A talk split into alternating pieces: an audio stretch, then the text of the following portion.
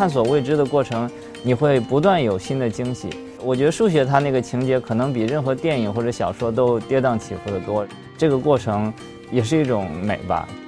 数学本来确实就是一个很困难的事情，而且你一个人什么时候成功，这个是不可预测的。它和别的事情，有的事情你去努力了，可能获得部分的成功；数学是你可能一点成功都没获得。但是我相信成功总会到来的，但这个点儿没有人可以知道。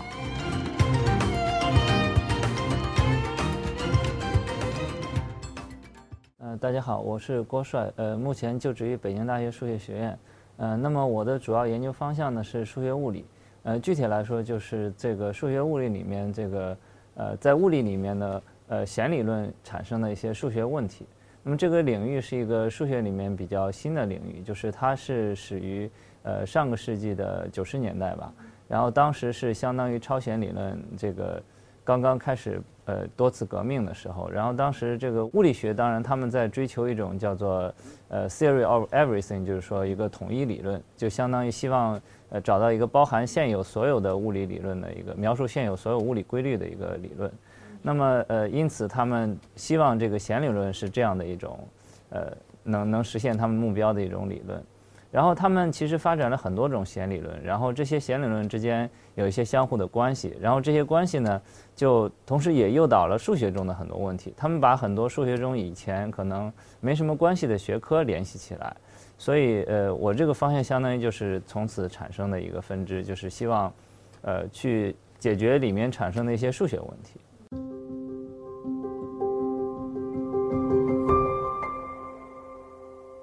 其实我我从小当然数学、物理都比较感兴趣，但是高中的时候我有一段时间是更倾向于物理。我我当然我大学读的其实也是物理系。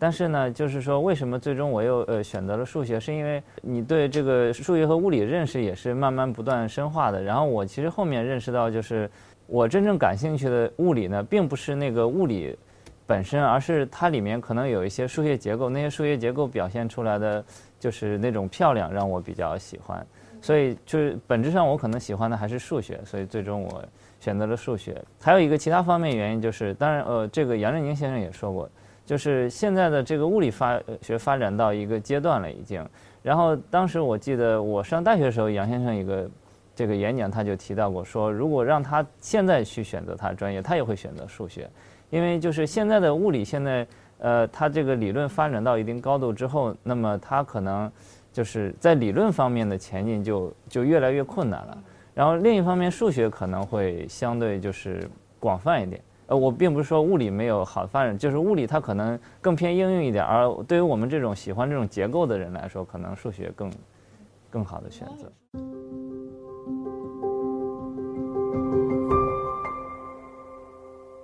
就是简单来说，就是我刚才提到这个。呃，在物理学，他们呃希望找到一种统一所有这个世界上所有规律的一个理论，对，这也是人们对美的一种追求嘛。但是呢，呃，这个这个很困难。当时他们当时找到这个弦理论，他们觉得这个是可能是一个可能的解决方案。呃，然后但是呢，很奇怪的是，他们发现了很多种，而不是一种弦理论。呃，然后每一种都有可能是这个最终的解决方案。所以这个当然就很很奇怪了，就是为什么有这么多的理论看起来都是对的，呃，然后之后有有一个很有名的物理学家，他也是数学家，叫做 w 特 t n 他提出一个观点，就是说呢，这这很多种看起来好像完全不同的模型，其实是同一种模型，所以所有的理论就变成了同一种理论。但这个猜想不管不仅在物理上，其实在数学上也是非常令人惊讶的，因为。就是在数学家看来，你你相当于两个完全不同、没有任何关系的问题，呃，他讲的是同一个问题。这也是其实是数学上最喜欢喜欢的东西，就是说你相当于有不同的数学领域。那比如说这里这个问题比较困难，哎，然后你在这个方面找到另一个问题比较简单，那如果它俩联系起来，那你就可以用简单的方法去解决那个复杂的问题了。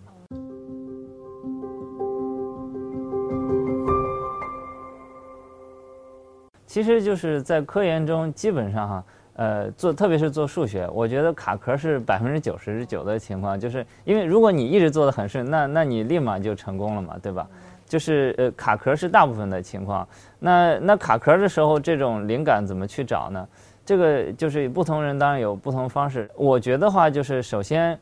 呃，你肯定是不能总是盯着一个问题嘛，因为你如果总盯着一个问题，然后你又总是卡到那儿，就是说你心情也会受影响。一一般人来说，就是比如说你研究数学，你为什么会喜欢它？是因为在这个过程中，你你有不断的探索发现，然后你有这种收获感。但如果你一直卡在那个地方，就是这个其实也阻阻挠你最后的成功。所以我觉得就是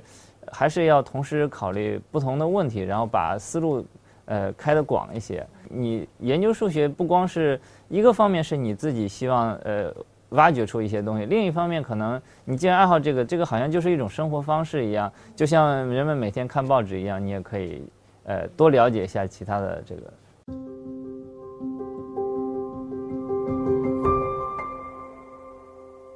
那我个人感觉就是说。呃，未来应该呃，数学应该是一种，就是联系不同学科这种，也不能说是交叉学科，因为它可能是两个数学领域交叉，不一定是数学和别的交叉。当然，我现在研究这个是数学和物理有一定的交叉，但也可能是比如说数学两个不同的领域，比如说呃，这个分析和几何相交叉呀，呃，分析和代数相交叉等，就是这种。其实这个在数学上也有先例，就是这个几何分析就是相当于用分析去做几何问题嘛。不同的数学领域之间的。这个结合可能，我觉得是未来有可能发展的一个方向，因为目前单个学科的这个数学发展已经就是大多都是非常成熟了。不同的学科交叉，可能互相都会产生帮助啊，产生灵感啊。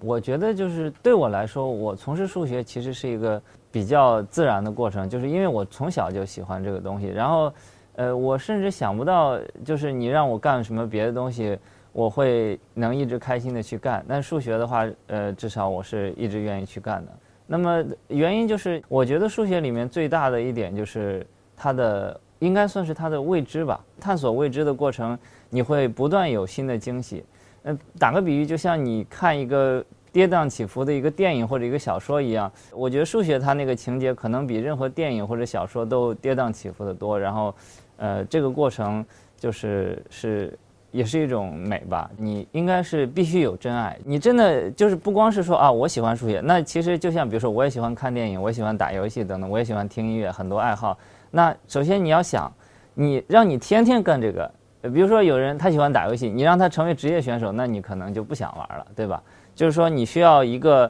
你真的是你要让你天天干，你也会呃。觉得可以接受的一个事情，而且你却是真的喜欢的，嗯，然后另一方面就是呢，有了这个前提之后，可能你还是需要一定的坚持，坚持你的这个理想，对，因为数学本来确实就是一个很困难的事情，而且你一个人什么时候成功，这个是不可预测的，它和别的事情，有的事情你可能成功，